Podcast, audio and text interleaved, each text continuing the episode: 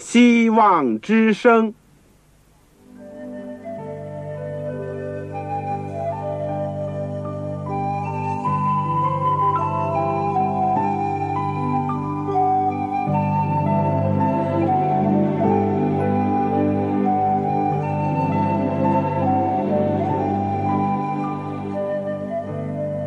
各位听众朋友，各位弟兄姐妹，欢迎您收听信徒培训这个节目。教会的兴旺，不单表现为人数众多，更要求教友的素质好。为了使教会真正达到人丁兴旺，又灵性健壮，希望之声特别为广大的信徒制作了信徒培训这个节目，满足主内同工同道的需要。信徒培训由黄牧师主讲，将有多种课程推出，欢迎弟兄姐妹们踊跃参加。下面我们就把节目时间交给黄牧师。各位亲爱的弟兄姐妹、组内的同工同道，你们好，我是旺草，非常欢迎你们收听希望之声的信徒培训的节目。这个虽然我们不在一起，或者没有在一个课室里面。但是我们都有同一位老师，就主耶稣基督；同一本课本，就圣经。我们今天有机会一起学习主的话语，我们非常的高兴。我们已经讲过，我们保罗的书信都已经研究的差不多了，只剩下最后的两卷，就是哥林多前书和后书。我们这次呢，准备利用这段时间。跟大家一起学习研究这两卷书信，我个人感到这两卷书信对我们有非常大的一个帮助，而且有很现实的意义。因为我们今天的教会也处在一个多事之秋，有许多的问题呈现出来，仿佛在昔日的教会里面都出现过。但主的恩典还是够我们用的，主可以帮助我们能够得胜，而且度过这个艰难困苦的时期、引诱试探的时期，而靠着主的恩典，成为一个荣美的教会。我们上两次呢，一个是研究了哥林多前书的总论，我们从各个方面概述了一下。有关格林多、格林多教会以及格林多的书信。上一次呢，我们只是学习了这个格林多前书第一章第一到这个第九节。啊，不，我们是上一次已经学习到了十二节，十二节只是刚刚开始。好，现在我们会这个继续学习下去，在我们。研究之前，我们做一个祷告。亲爱的天父，爱我们的主耶稣基督，也是教会的元首，以及无所不在的圣灵。我们今天谦卑的、恭敬的来到主的面前，我们也仰望你的话语。主啊，在这时代，有人从东到西往来奔跑。主要是要寻找你的话语。我们今天有的时候遇到了灵性的饥荒和干渴，我们需要你特别的慈恩和怜悯。我们的教会也在幕后的时候面临着很多的问题，但是我们相信你是创世城中的主，是你立下了教会的根基，你一定保守直到成全它，在你的意，在你的功劳里面。愿主说，每个人都能够举目仰望你，因为只有你是我们完全的救主，是我们完全的依靠。主啊，谢谢你赐恩给我们普天下的教会，尤其中华大地我们的弟兄和姐妹，以及分散在各地各方的，不论是小的团体或者是教会，都求主赐恩。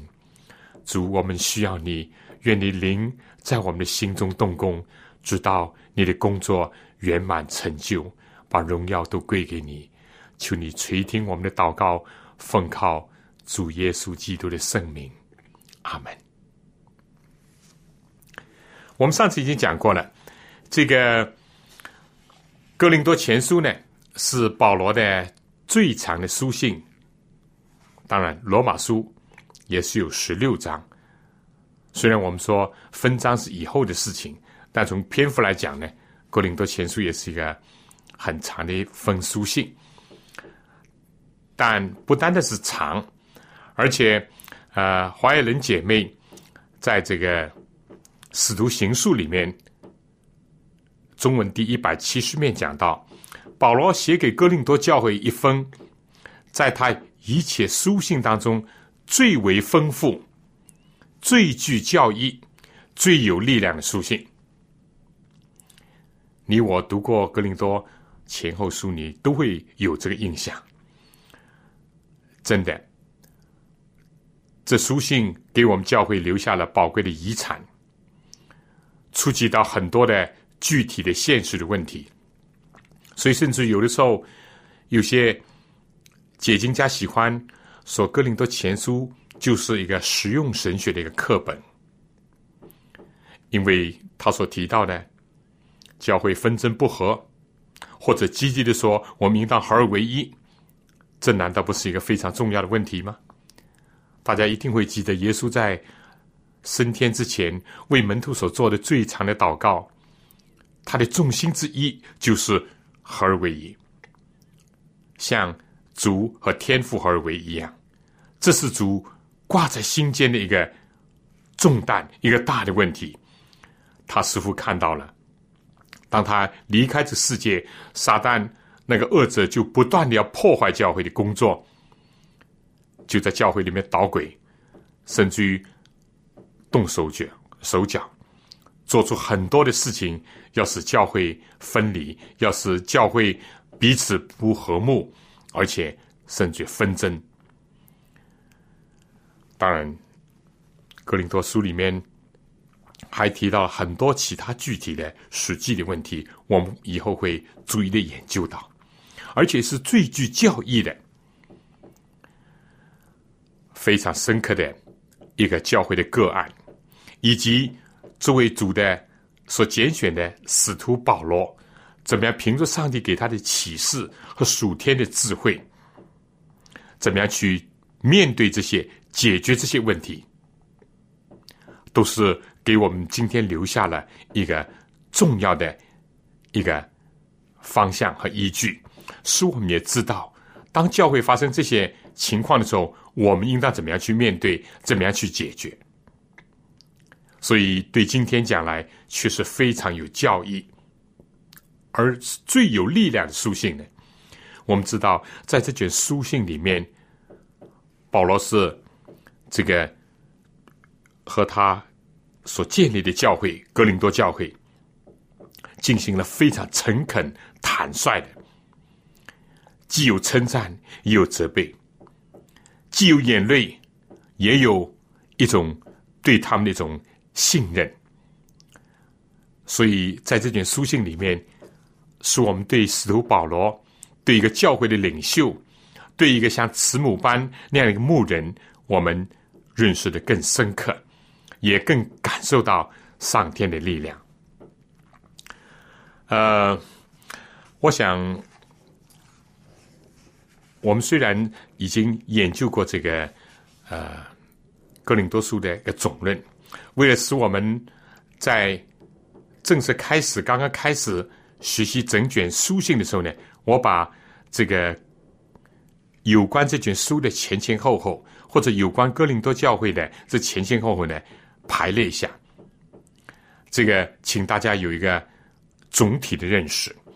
如果你翻到这个《使徒行传》第十八章第一到十八节，你就会看到保罗是在。第二次游行布道的时候，建立了哥林多教会的。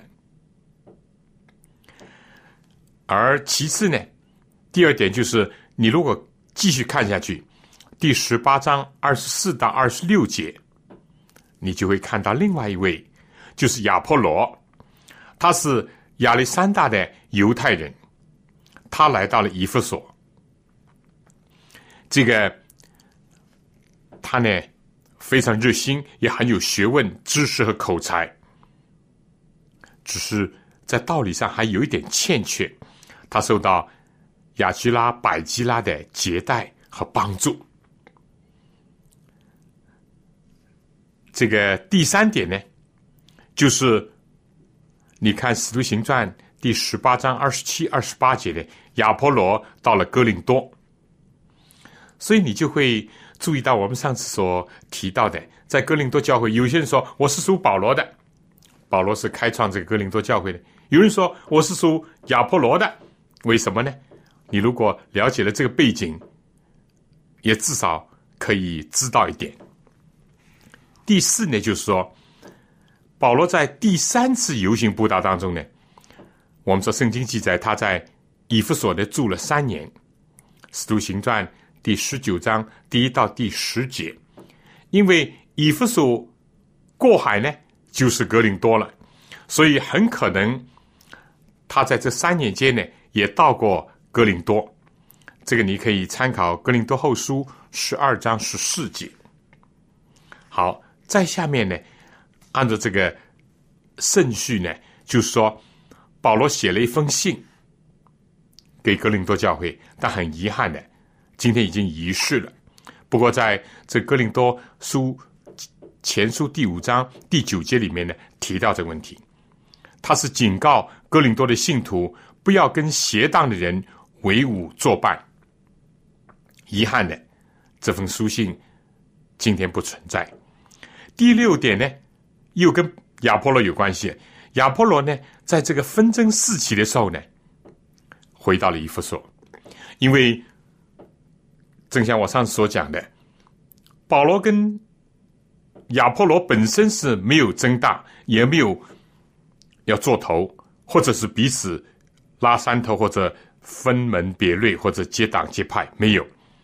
但是谁知道，在哥林多教会手下有一些人别具用心的，或者是受撒旦的这个挑破的，他们怎么样呢？就惹起了纷争，带来了麻烦。说我属保罗，我属亚波罗，甚至于有说我属基法，我属基督。甚至在这样纷扰四起的时候呢，亚波罗就怎么样？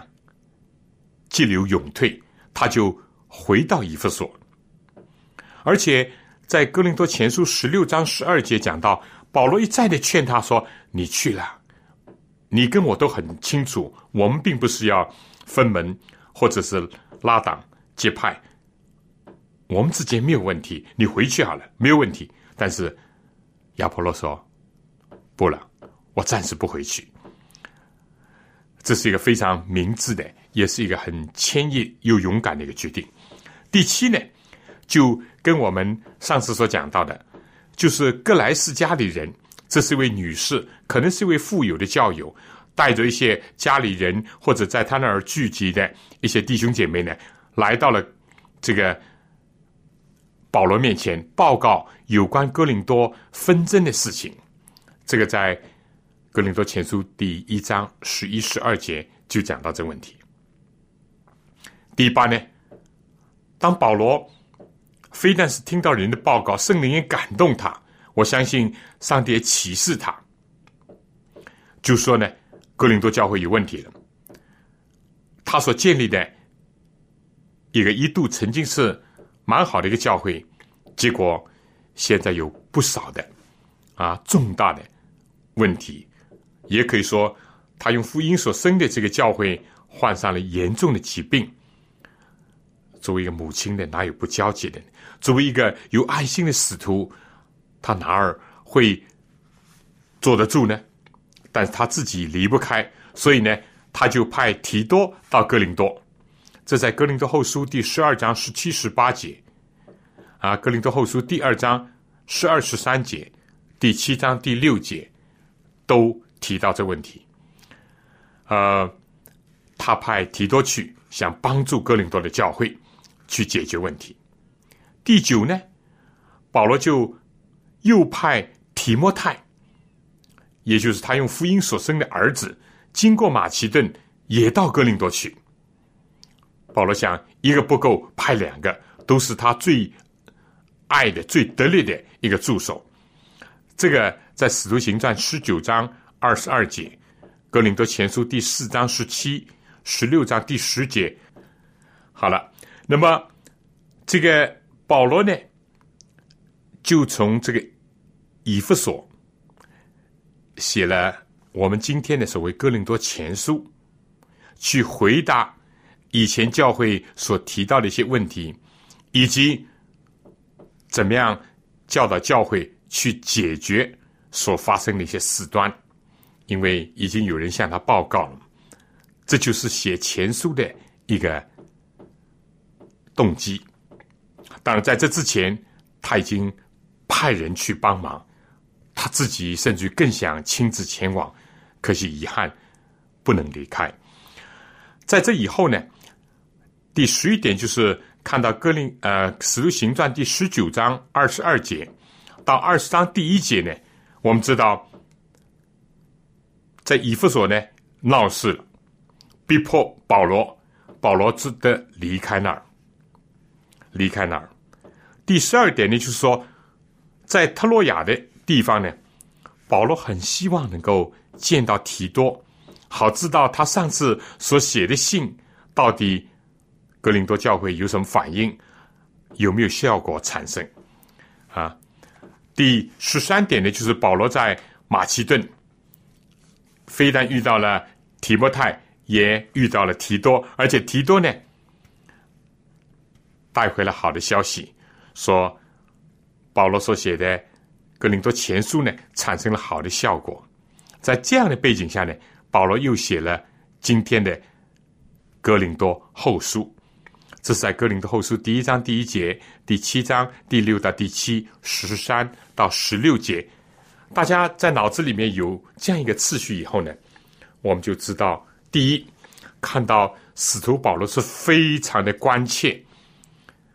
爱护格林多的教会，一开始的时候就称赞他，而且为他们祝福，非但叫他们回忆起过去的上帝在他们身上的恩赐，以及教会建立的一个过程，而且呢，叫他们仰望将来，就是耶稣基督显现的时候，那个时候可以完美无缺。也提醒信徒说：“到那个日子呢，我们一定要注意，因为基督要显现，所有的事情都会分明。那么，我们说这个哥林多教会呢，其实也蛮有意思的。我们有几点是值得注意的。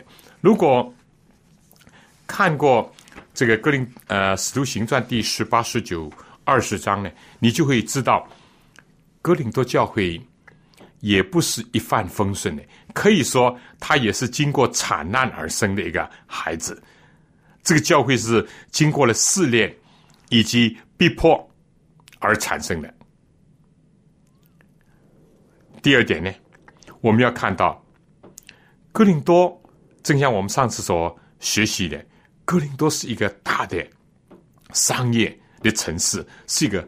宗教的中心是一个人来人往的一个交通的枢纽和要道，而且呢，那里又是一个道德上很堕落的一个地方，所以可以这样讲：格林多教会一诞生，非但是经历了试炼，当他成长的过程当中，他就一直面对着强大的世俗的潮流和腐化的这个。风气的影响能不能站立呢？我们说保罗在的时候，因为保罗至少按照圣经讲，他有一年半的时候在那儿苦心的帮助、教导、带领他们、栽培他们。那个时候似乎没有什么问题，但当保罗离开了以后呢，撒旦就想反破，而且用尽各种的方法，除了在内部制造。矛盾纷争以外，而且把外界的影响，这种这个腐化的、堕落的、淫乱的风气呢，也要吹入到教会里面来。这个，所以哥林多教会呢，是要在这样的一种试探的环境当中要生存，问题是能不能健康的成长，还是越来越衰退，甚至患病，以致濒临死亡呢？这是一个值得思考的问题。第三个呢，我们就说，上帝既然是在那个苦难的环境上兴起一个教会，而一个教会一开始成立的时候，又面对这么多的强大的世俗的潮流跟影响，上帝难道会不看顾吗？不，他给了哥林多教会许多的恩赐，许多的恩赐。所以保罗在一开始的时候就称赞他们说，有许许多的恩赐，可以说是在恩赐上没有一样不及其他人的，没有一样是落后的，可以说很富足。非但是属灵的恩赐上富足，在物质的环境上，看来哥林多也是一个比较富足的。但是我们说，这个有恩赐的教会，不等于是没有问题的教会。最大的恩赐是什么？是爱。保罗说，就在哥林多书里面说，你们要追求那更大的恩赐，就是爱。如果缺乏了爱，什么知识、什么才干、什么信心，甚至于所谓的付诸或者善行，都是不足道，都是与己无益，也不能荣耀上帝。其次呢，我们说这是个富足的教会，但是富足的教会不等于就是长进的教会，你说是吗？主要要看他。能不能在爱心上富足，在真理上富足？第三呢？如果我们看到这个哥林多啊前书保罗前面所讲的，似乎当地这些人也很有智慧，但到底什么智慧呢？是属世的智慧，还是属灵的智慧呢？这是值得我们另外要严肃思考的问题。好了。呃，我简单的再讲一讲上次所讲的，在哥林多教会至少明显的分作四派，属保罗。有的说不，我不属保罗，保罗过去是逼迫教会的，我是属亚波罗。亚波罗很有学问，很有地位，很有口才，很能讲解旧约的圣经。而且也是在保罗以后来到哥林多教会从事教会工作的一个人。按照保罗讲，他是杂种，亚波罗是浇灌。保罗是建立的根基，亚波罗继续在上面建造。有人说，我也不属保罗，也不属亚波罗，因为亚波罗的背景呢更加是希腊化的。嗯。我们是更加传统、跟正统化。我们属于基法，属于彼得，因为彼得是大使徒，是耶稣亲自拣选的。至于什么保罗、亚波罗，根本不是主耶稣所拣选的。但可能另外两派就说：“你不要忘记我，彼得曾经否认过主啊。”总之呢，就是这几派之间都有矛盾，都有所标榜。都有所高抬，但也好像有一些缺点伤疤。所以有些人说，我也不属保罗，也不属亚波罗，也不属基法，这些都是人，都是有缺点。我们属基督的弟兄姐妹，基督教，基督教就是基督的教会，是不是啊？教会是基督的，基督是教会的元首。如果真的属基督，怎么不好呢？其实每一个教会，每一个基督徒都应当属基督，你说是不是？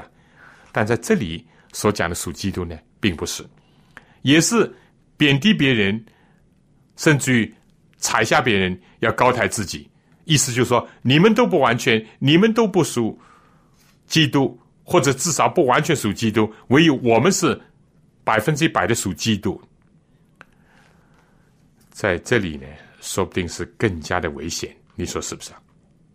更加的危险。如果一个真属基督人，他不一定就会在这样的气氛当中高抬自己，要去看低别人。你说是不是？他比兴旺，我比衰微，这才是真属基督的一种表现，一种态度，一种心智。哪里有也卷入纷争，甚至想压倒其他的，独树一帜，或者是自己会出头呢？不是的。那么在这里呢，我想大家都看到教会里面分门别类的现象，怎么会产生呢？怎么会产生呢？啊？我想有这几个情况吧。第一，如果领袖之间，按照所有教会历史来看，有的时候是由于领袖之间。本身有问题，但是我们感谢主，看来彼得跟保罗虽然在领受方面有所不同，背景也有所不同啊。保罗一度也当面指责过啊彼得的某一个缺点，但是彼得在年老的时候说：“我们说亲爱的弟兄保罗，他并不认为是这样。”他也说，我们应当以谦卑的束腰。看来彼得跟保罗之间没有本质上的矛盾跟问题，连的保罗跟亚波罗，如果你看完这书信，你可以看到也不是。至于属基督这一派，没有推出个人，我们不敢讲什么。后面到底是谁谁做头，或者谁借着基督的名义来？标榜自己，圣经没有记载。不管怎么样，有的时候是教会领袖之间本身就有矛盾、有冲突、要分裂，结果呢就带动了这个手下的人。有的时候呢是教会的领袖当中的一方，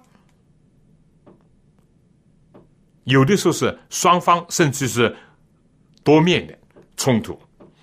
但是，看来在这里呢，并非是在保罗、亚波罗、基法之间有什么问题，只是这些领袖手下有一些人，他们要借着保罗的名义，借着亚波罗名义，借着基法的名义来推行自己的想法或者计划或者工作，而且在这过程当中，如果你单单做你的，那也不要紧。但是非要看低别人，甚至要压下别人的，要高抬自己的，这是一个危险。所以做领袖的要非常的注意，除了防范自己，也要不断的教导自己的会众，或者是这个自己所啊带领归主的，或者自己所建立的教会，或自己所发展的圣功当中的人，要叫他们一定。不要卷入在派性，一定不要假借自己的名义来从事那些分裂的活动。这个当然还有一种情况呢，就是说，是领袖跟手下人也搁在一起，一起闹分裂，那这个分裂呢就更加严重了。领袖参与。问题也不小，他自己不参与，手下的一方或者是几方搞得天翻地覆，有的时候也很难收拾。这个领袖真是难以力挽狂澜。但是如果领袖跟手下人也搁在一起，大家搞山头，大家跟其他方面对峙的，那这个问题就更严重，更难。处理更难解决，所以这点呢，给我们今天也有很多现实的意义。但感谢上帝的，保罗是一个见过主耶稣基督人，是一个谦卑在主面前人，甚至于他把扫罗的名字改作保罗，就是小的意思。亚波罗，我相信他能够。去到雅基拉、百基拉似乎是一个劳动人民，织帐篷的。当他们这对夫妻用爱心啊说诚实话，指出他有什么不够，他非常虚心的接纳，非常虚心的受教。我看亚波罗本身也是一个不是好斗，也不是一个呃称王称霸或者是争大的一个人。基法呢有过软弱，但是他自从。三次否认主破碎自己以后，他深深的知道主啊，你知道我爱你，你知道我爱你，但他不敢再夸口说我爱你超过其他人，我爱你，我能够为你牺牲，他不敢。所以感谢主，今天我在这里呼吁我们所有教会领袖，因为你们是有更多的机会亲近上帝。上帝给你们更多的亮光，实际上在你们身上有更大的责任。不管今天的光景怎么样，你们首先应当要站出来，首先应当要在主面前自洁，说：“主啊，求你使我的心里面没有嫉妒、纷争、分门别类的心思。”然后你求主给你力量，去帮助你所能影响人、你手下的教会或者是弟兄姐妹。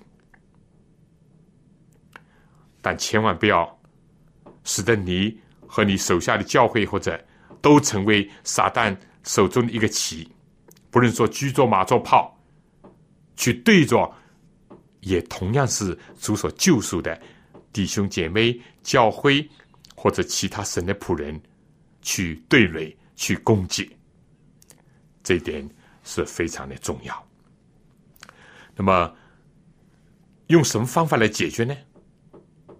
啊，保罗就提到了这个现实，但是用什么方法去解决这问题呢？我们上次我先读一读这圣经，好吧？第十三节，我的意思就是，你们个人说我属保罗，我是属亚波罗，我属基法，我属基督的。十三节怎么讲？保罗说，基督是分开的吗？保罗为你们定十字架吗？你们是奉保罗的名？受了敬吗？第十七节，基督差遣我，原不是为私敬，乃是为传福音，并不用智慧的言语，免得基督的十字架落了空，免得基督的十字架落了空。弟兄姐妹，要解决教会的问题，要解决弟兄姐妹之间的。分歧，教会领袖之间的矛盾，甚至于教会内部的分裂，唯一的法门就是高举耶稣基督和他的十字架。此外，别无功效。下面先请大家听一首圣诗《古旧十架》，让我们先准备我们的心灵，让我们先回忆。主的古旧的十字架。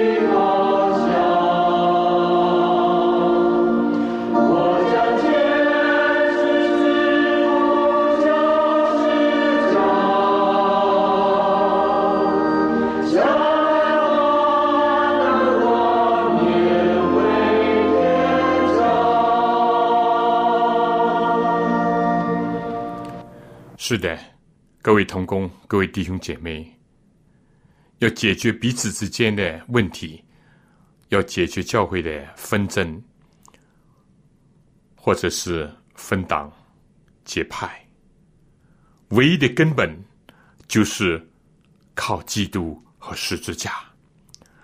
当我们什么时候仰望基督的时候，我们有什么感观感？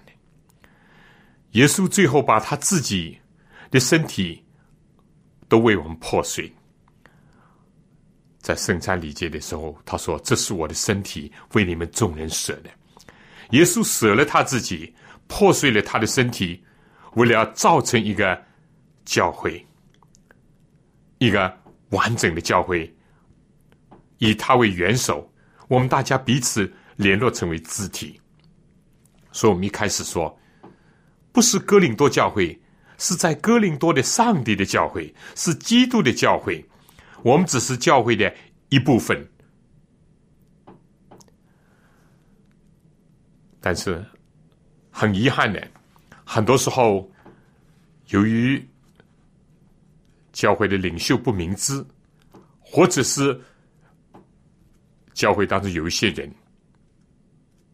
为了达到某种目的，就盲目的推崇自己的领袖、自己的牧师，结果就去制造纷争，高抬自己，看低别人。所以保罗这里说，基督是分开的吗？耶稣基督难道分开的吗？他所建造的教会难道应当四分五裂吗？不。耶稣之所以让他的衣服被人瓜分，让他的血肉啊流出，皮开肉绽，让他的身体为我们破碎，主要就是要我们在他里面合一，在他的翅膀底下得到安全，免受撒旦的袭击。这里说。基督是分开的嘛？我们都知道，哥林多教会之所以有这困难，第一就是怎么样呢？高举人过于高举上帝。耶稣曾经讲过：“我若从地上被举起来，就要吸引万人来归我。”所以，我们第一千万不要高举人，任何人，哪怕是。神的仆人，神的使女，上帝所拣选的先知，毕竟还是人。人有人的局限，人有人的缺点和不足之处。唯有耶稣基督是完全的神和完全的人，是唯一可以效法的榜样。不错，保罗有一度说：“你们要效法我。”但紧接着另外一个地方就说。你们效法我，像我效法基督一样，只是效法保罗怎么样去效法基督这样的心智而已。我也很感谢上帝，就说我们教会的名称叫基督福临安息日会。我最近很喜欢这样的一个思想。我们知道这世界上有很多大的宗派。比如说路德会，或者叫信义宗，他们就是以马丁路德作为他们的会名，路德会，或者卫理公会，就是以卫斯理约翰。不错，马丁路德是神所拣选的一个仆人，在宗教改革当中起了很重大的作用，把因信称义的道理啊，把这个圣经唯有圣经以及。所有信徒都是祭祀这些重要的圣经里面真理，再一次的光复出来，从中世纪的罗马教的桎梏下解放出来，是神所重用的一个仆人，是一个伟大的改革家。但毕竟他还是人，他有的时候忧愁，他有的时候急躁，他有这个缺点，那个软弱，唯有在基督里。他在被上帝所接纳和重用，威斯里肯定是一位伟大的后期宗教改革家。上帝借助他兴起了很多的工作，复兴了很多人的灵性，没有问题。但是以人做教会的名称，是不是好呢？因为教会是基督的教会，是上帝的教会。感谢上帝，我们没有用华雅歌会或者华爱伦会或者是米勒尔会都没有，甚至我们也不用一个教会的仪式或者是教会的一个教阶的制度来作为我们教会的名称。我们是用圣经从创世纪到启示录，就是特别突出，就是说。在安息日上，就纪念上帝的创造，耶稣救赎为我们带来安息，也准备着我们将来能够进入天上的安息。以基督福临就启示录的重心，要提醒我们迎接主，欢欢喜喜的迎接主，所以概括了圣经里面两个最主要的，我们跟上帝、上帝跟我们的关系。他是创造主，我们是受造者；他是救赎主，我们是被赎的人。我们感谢上帝。所以在这里面，第一个教训就是说：我们不能高举人，过于高举上帝。如果信徒不以基督来夸口，而是以自己来夸口，或者是以自己所崇拜的人夸口，都是错误的。都会流入到无谓的纷争，甚至于这个分裂当中去。教会这样的历史并不少，也记载了下来，来提醒我们、警戒我们。其实圣经里面，我上次已经提了，大家可以看这个《民数记》第十一章，我们都知道。摩西是出埃及的领袖，担负着非常沉重的一个担子。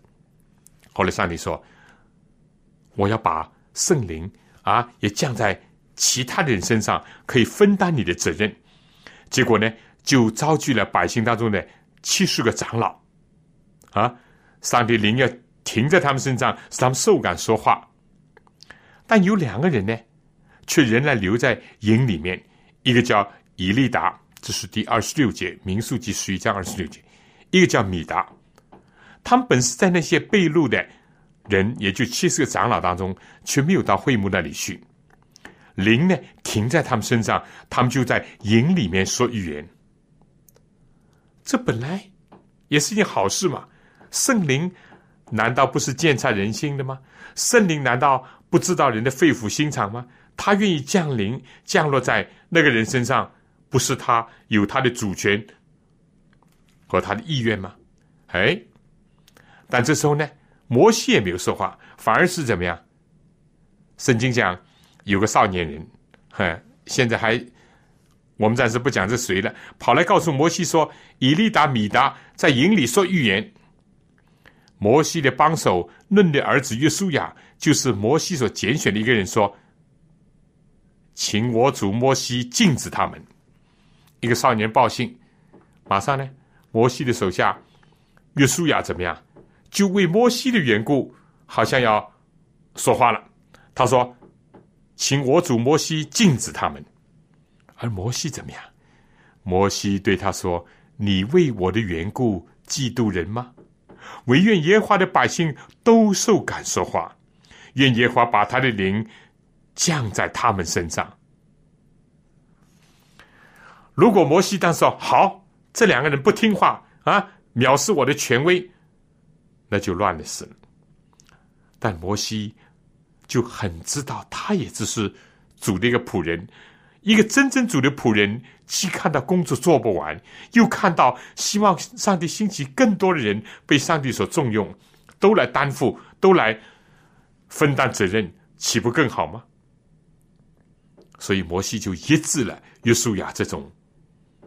你说是带一点醋意的话，或者带一点这个煽风点火的话都好，或者带一点狭隘的心理的话也好，摩西阻止了。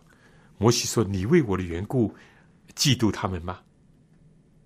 但愿意更多的人，所有人都能够受感，岂不更好吗？”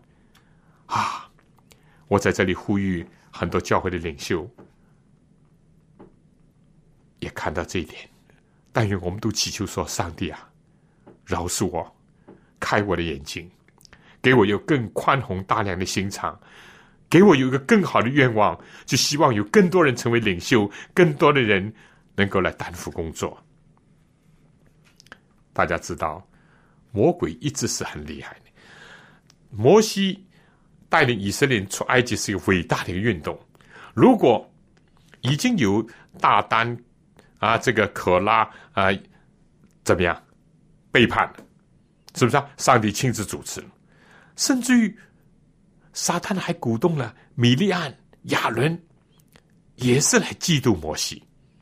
不过上帝也教育、也惩戒了。而在这里，再一次的啊，上帝借着摩西这种领袖的属灵的眼光和宽大的胸怀，以及真正是受圣灵感动的这样一个一种心智。平息了这事情，没有闹成分裂。而多少年后，一千多年以后，当主耶稣基督来到世界上，撒旦还是继续工作，还是不停的要想破坏。大家都知道，耶稣有个表兄，施洗约翰。耶稣甚至也是在施洗约翰的手下受精的。司洗约翰被认为是一个大教师。说话有能力，为人正直，生活简朴，眼光属灵，为人正直，刚正不阿。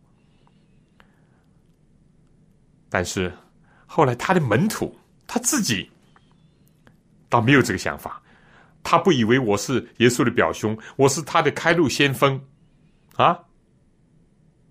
不不不，他不这样讲。但是他的门徒呢，却善小善子了。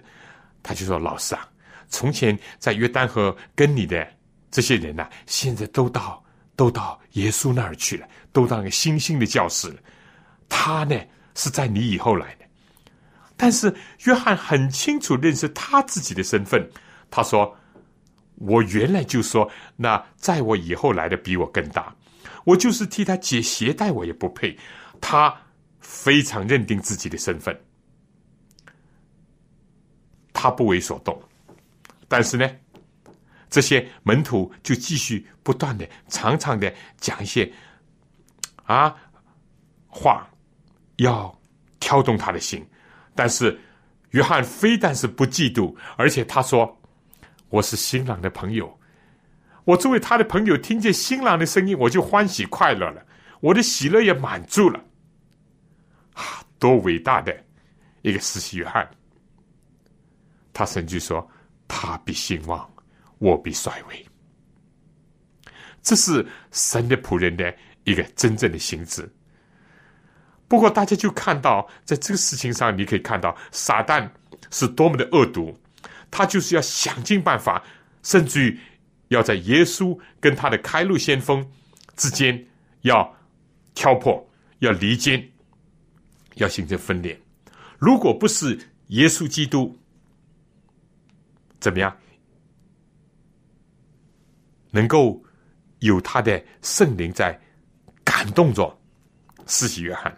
如果不是施洗约翰能够认清自己的身份，知道自己所要做的、所能做的，以及他真正所仰望的是弥赛亚，是基督的话。那在第一世纪，这新兴的教会就面临着厄运。哦，很多很多，教会领袖非常重要，但是教会领袖特别警惕。我刚刚已经讲过，有一次，就是说彼得在安提亚，是不是啊？保罗没有来到之前，那些各里派人也没有来到之前啊，这个彼得跟那些新接受道理的外邦人一起。相处，甚至一起吃饭，但是，一当这个礼派的人来到了，哎，彼得就退出去了，就装假了。甚至圣经讲，连巴拿巴也装假。保罗一看不对，这事情太严重，会形成一个犹太人跟外邦人信徒之间的一个大分裂，会形成一个新兴的一个教会的一个大的分裂。所以保罗就当面的责备彼得，但圣经没有讲彼得回一句口，圣经也没有讲彼得怀恨在心。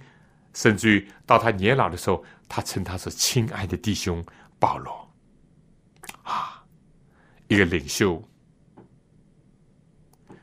不是完人，也不是没有缺点，但重要的就是要看到自己所有的局限，要看到自己的人性的一面，也要看到撒旦恶毒攻击的一面，更加要紧的就是说，要仰望基督。而作为教友、作为信徒、作为领袖手下人，千万不要高举人，过于高举基督，因为只有基督才是我们的救主，才是完美无缺的，才是比世人更美的。所有人，你越接近他，说不定你越会发现一些长处不错，但是也会发现一些短处、缺点。是不是呢？我讲过，世界上很多人远看很美，你走近点就不那么美。你再走近点，甚至于发现他有很多的瑕疵。你如果走入他的心里，你甚至有的时候会惊奇，这是世界的常态。但是唯有耶稣基督，你越走近他，越走近他，越发现他的美，他的光华在吸引着你。就像那个圣所外面虽然是朴实无华，是个海狗皮造作，越走到里面，金灯台金碧辉煌，金香炉香气缭绕，在圣座上充满了神的荣光。所以弟兄姐妹，我们千万千万的，第一个就是不要高举人过于高举上帝啊。其次呢？千万不要看外表。紧接着，我们下次会研究到的就是一个这个知识和智慧的问题。当时可能有些人认为亚波罗的口才更好，他的学问、他的辩论，因为他出生在这个亚历山大，亚历山大是一个可以说是一个知识分子成堆的地方，是一个。出很多哲学家的一个地方，是有很多辨识的一个地方。有人说保罗其貌不扬，保罗怎么样？矮矮小小，眼睛说不定高度近视啊！如果保罗不把他的身份、过去的身份来历说明，人家认为保罗，尤其在哥林多传道的时候，并没有什么怎么样。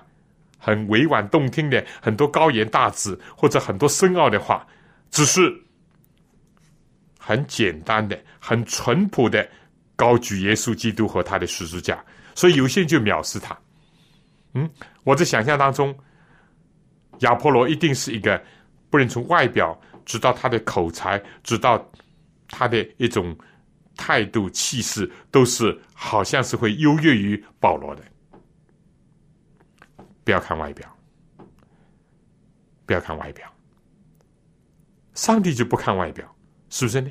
上帝就选召保罗，当然，上帝也同样的不看外表。如果像有些人的话，就会把亚波罗也看低。亚波罗你尽会讲，但是你只晓得施洗约翰的洗礼，你还不懂得啊，耶稣基督的敬礼的含义，你还没有进入到更深的属灵。不要看外表，上帝是鉴察人性的。但愿意我们今天。都能够领受这个教训。我们今天时间关系呢，我们慢慢的讲，慢慢的学，下次再一起在空中学习。希望大家能够把圣经先看一遍。好了，我们下次再见。愿神赐福给您，您的教会。